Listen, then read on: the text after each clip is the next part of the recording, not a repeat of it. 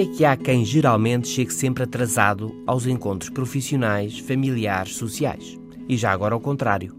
Porque é que há quem chegue sempre cedo? As investigações estão feitas e há respostas. Há vários motivos para chegar atrasado ou para chegar antes da hora. Muitas podem ser as razões: agenda ocupada ou desocupada, a maneira como se pensa, hábitos enraizados, etc. Mas a principal razão para chegar sempre cedo ou sempre tarde é a mesma, a mesma e o seu contrário. Segundo a revista Psychology Today, a razão mais comum para alguém geralmente chegar atrasado é a de não querer chegar cedo. Para não chegar cedo, atrasamos-nos. É garantido, não chegamos cedo. E então, qual a razão para chegar sempre antes da hora? Está-se mesmo a ver.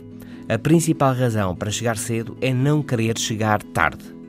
Mas indo por partes. Porquê querer chegar atrasado? Porque não gostamos de esperar. Achamos-nos ineficientes. Damos-nos mal sem nada para fazer. Ficamos ansiosos. Chegar uns minutos antes, poucos, geralmente há confiança mas muito tempo antes pode fazer sentirmos-nos desajustados, com receio que pensem que não temos nada para fazer, com receio de sermos avaliados. E o contrário. Por que não querer chegar atrasado?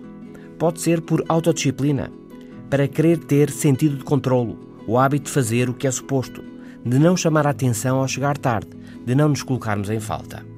Enfim, chegar a horas é o ideal, mas mesmo o a horas varia.